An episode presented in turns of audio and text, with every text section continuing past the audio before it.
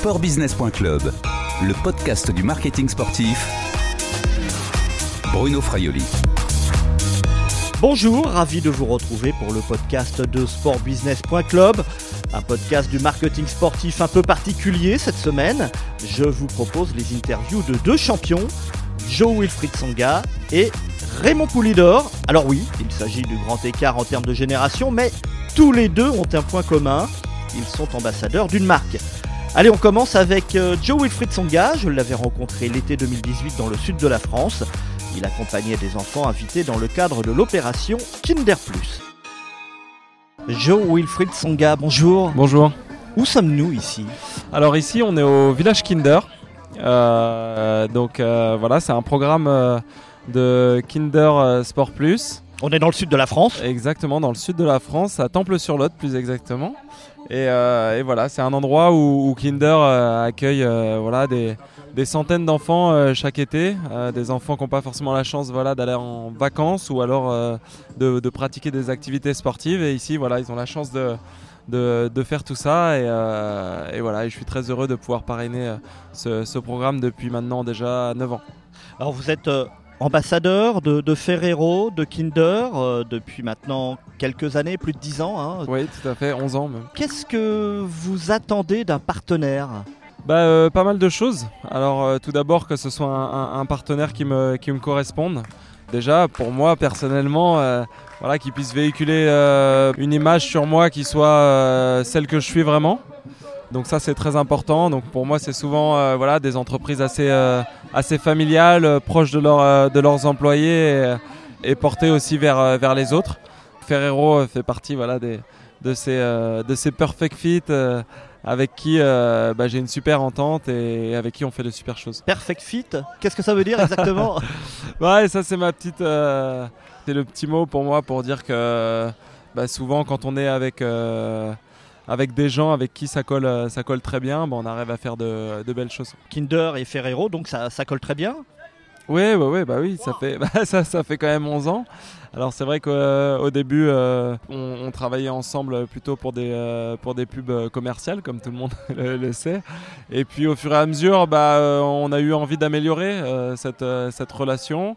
Et puis euh, bah, à travers euh, tous les programmes euh, associatifs et caritatifs de, de Ferrero, euh, ça nous a permis voilà, de trouver euh, bah, quelque chose de- d'encore mieux. C'est ce qui donne du sens un petit peu à, à un partenaire, à un partenariat, euh, à un sportif comme vous. Bah, je pense que ouais, ouais, je crois que ça donne du sens à, à- à tout le monde. Évidemment, euh, derrière tout ça, il y a, il y a évidemment euh, au départ euh, des enjeux commerciaux et puis après par la suite, euh, bah, les enjeux ils deviennent humains et, et c'est les plus importants.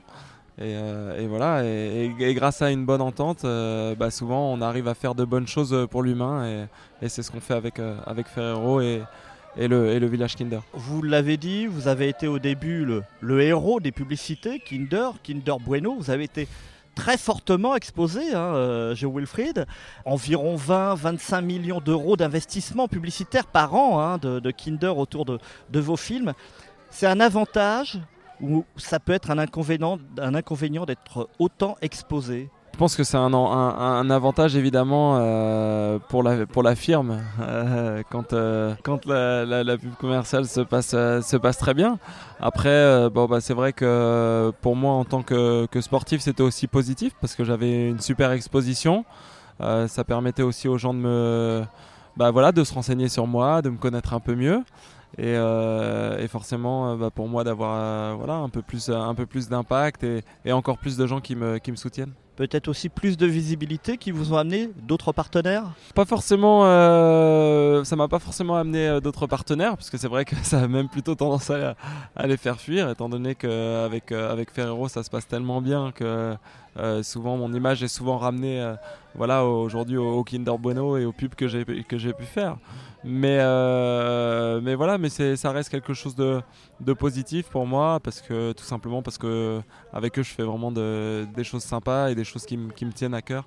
Et, euh, et au final, euh, bah, dans la vie, ce qu'il y a de plus important, c'est de prendre du plaisir et de faire des choses, euh, les choses qu'on aime. Alors vous êtes un sportif de haut niveau, hein, un tennisman de haut niveau, toujours classé parmi les, les 100 meilleurs mondiaux. Quelle est la limite à ne pas dépasser quand on est partenaire et qu'on voudrait s'associer avec un athlète, un sportif de haut niveau comme vous? Je pense que ça dépend énormément des, des sports, ça dépend euh, voilà, de, de, de l'activité du, de, de, la personne qu'on a envie de, voilà, de mettre en avant. Euh, moi évidemment je suis joueur de tennis, j'ai pas beaucoup de temps, euh, je suis beaucoup euh, euh, avec mon baluchon euh, dans les avions, dans les aéroports, dans les hôtels, euh, dans, dans, différents euh, endroits du, du, globe et bah, c'est pas forcément évident voilà, de, de, trou de trouver du temps, d'avoir une vraie disponibilité. Euh, maintenant, euh, avec Ferrero, voilà, depuis quelques années, on a des, euh, on a des moments dans le, dans le, calendrier où je suis vraiment disponible pour eux. C'est pas forcément écrit dans le contrat. On, on m'a raconté que c'était finalement une bonne relation entre vous deux. Exactement. Ce qui est très étonnant aujourd'hui. Exactement, parce que c'est vrai que bah, au fil du temps. Euh, bah, les choses euh, écrites entre guillemets bah, n'existent plus. On essaye juste de faire les choses euh, du mieux possible. Et, et, comme je disais tout à l'heure, le plus important c'est de faire les choses de, du mieux possible pour être entre guillemets le, le, plus précis possible. Juste un dernier mot sur vos partenaires Rolex, donc Ferrero en a parlé, Rexona, Adidas, évidemment, votre équipementier, Babola, hein, votre deuxième équipementier tennis. Et donc un petit nouveau Upside, on vous voit à la télé aussi. C'est totalement de l'autodérision. Un sportif de haut niveau également doit, doit être dans ce, cet esprit-là. Oui, oui, oui, bah, je crois que ça fait partie aussi de notre rôle. On nous voit souvent très sérieux sur les terrains de tennis, à raconter la, la stratégie qu'il faut gagner, qu'il faut aussi. Mais, euh, mais derrière tout ça, il y a de l'humain. Derrière tous les sportifs, il y a, y a, tout d'abord des, humains qui aiment rigoler, qui ont le sens de l'humour, qui aiment faire plaisir, euh, qui, aiment, euh, qui aiment partager. Et, voilà, je pense que c'est sympa souvent d'avoir des petites pubs comme ça avec de l'autodérision, tout simplement pour, voilà, pour faire sourire les gens et leur rappeler qu'on reste des êtres humains. Le tennisman Joe Wilfried à qui l'on souhaite un excellent printemps avec la perspective de Roland Garros. Cette interview avait été enregistrée à Temple-sur-Lot lundi 16 juillet 2018. Allez, on change de sport, de champion, d'époque même, avec Raymond Poulidor, l'éternel second du Tour de France. Et c'est justement sur le village du Tour de France que je l'avais rencontré. Sportbusiness.club, le podcast du marketing sportif. Bonjour Raymond Poulidor. Oui, bonjour. On est où ici? On est au village départ du Tour de France. Et nous sommes? Dans le centre LCL. Parce que donc vous êtes le, l'ambassadeur? L'ambassadeur euh, relations publiques. C'est, c'est la 18e, 18e, année que je fais le Tour de France avec LCL. Bon, les, les, la première année, lorsque j'ai fait le départ du Tour de France, on a, on a dit Poulidor en fait un jaune. Et depuis, j'en ai porté des maillots jaunes, puisque je prends le maillot jaune pratiquement trois jours avant le départ et je le quitte euh, à l'arrivée. Ça fait, que, ça fait une pleine valise de maillots jaunes. Justement, vous n'avez jamais porté le maillot jaune de votre vie. Hein. ça fait partie de votre, votre histoire. Quand, quand LCL, quand le Crédit Lyonnais à l'époque hein, est venu vous voir, vous a dit Tiens, Raymond, on va vous faire porter le maillot jaune. Qu'est-ce que vous avez pensé à quoi? Ah ben moi, je pensais à rien, mais c'est les gens qui, me l'ont rappelé, qui m'ont dit enfin vous êtes à maillot jaune, mais vous auriez mérité de le porter sur le Tour de France. Certains me disent oh vous auriez dû gagner un, deux, trois, quatre Tours de France, puisque je, lorsque je prenais le départ du Tour de France, je faisais partie des favoris. Et mon premier tour à 62, on m'a dit ah c'est pour l'année prochaine, 63, 64, c'est pour l'année prochaine, et ainsi de suite. Quel est votre rôle, Raymond Poulidor, sur, euh, avec LCL Bon, je suis un peu relation, relation publique, c'est-à-dire nous recevons les, les, invités, de, les invités de, de, LCL, je leur explique le déroulement de, de la course. Quelquefois, j'ai des, des, des clients à bord de ma voiture et on leur ferait participer à la course. Des fois, ils ont du mal à comprendre pourquoi on roule en tête, pourquoi on ne roule pas derrière, ainsi de suite. Alors tout, ce, tout cela, ceux qui ne sont pas initiés apprennent le fonctionnement de la course cycliste. L'autre jour, j'ai suivi l'étape contre la montre euh, par équipe. Il y avait un client très important qui était dans la voiture. Il a été surpris, surpris surtout dans les ronds-points où les coureurs abordaient les, les ronds-points à plus de 60 à l'heure et la voiture avait du mal à les suivre.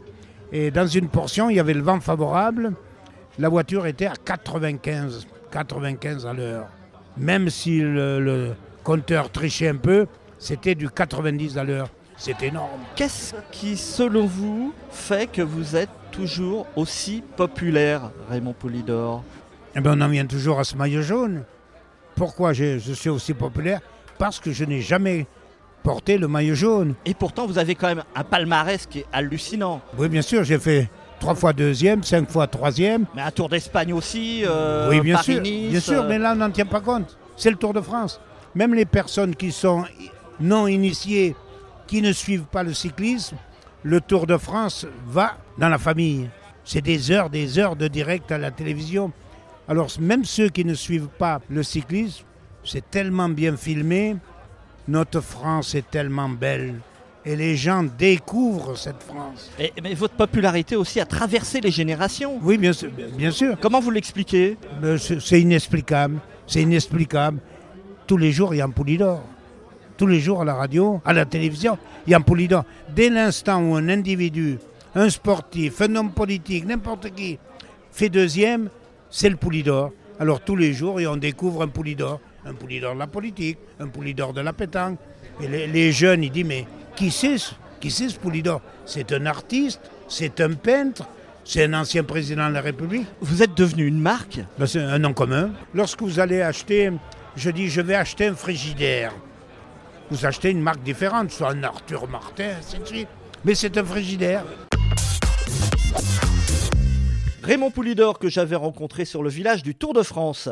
On marque une pause et on retrouve tout de suite le coureur cycliste préféré des Français dont le nom est désormais devenu une marque. Sportbusiness.club, le podcast du marketing sportif. Votre nom vous a échappé et maintenant dans le domaine public. Mais vous savez, lorsque j'ai commencé à faire du vélo en tant qu'indépendant, je ne sais pas si le nom sonnait et tout, on m'appelait la pouliche.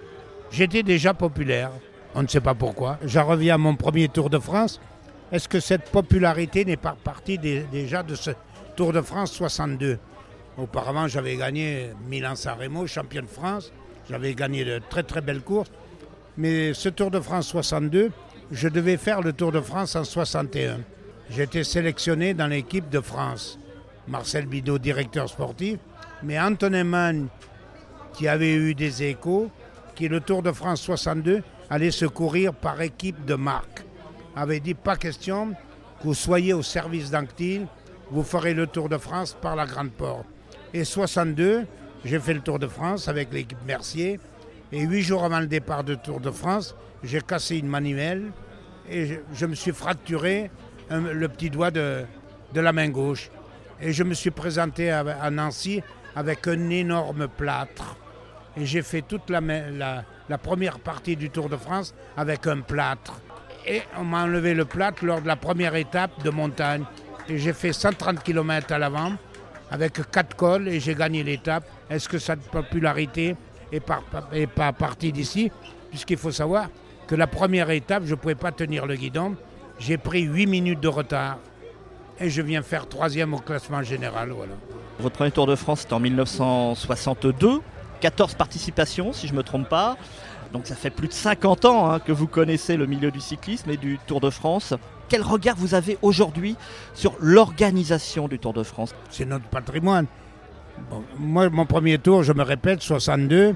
Si j'étais resté 30 ou 40, 30 ans sans revenir sur le Tour de France, que je revienne aujourd'hui, je m'y reconnaîtrais pas. Mais j'ai assisté à l'évolution de ce Tour de France.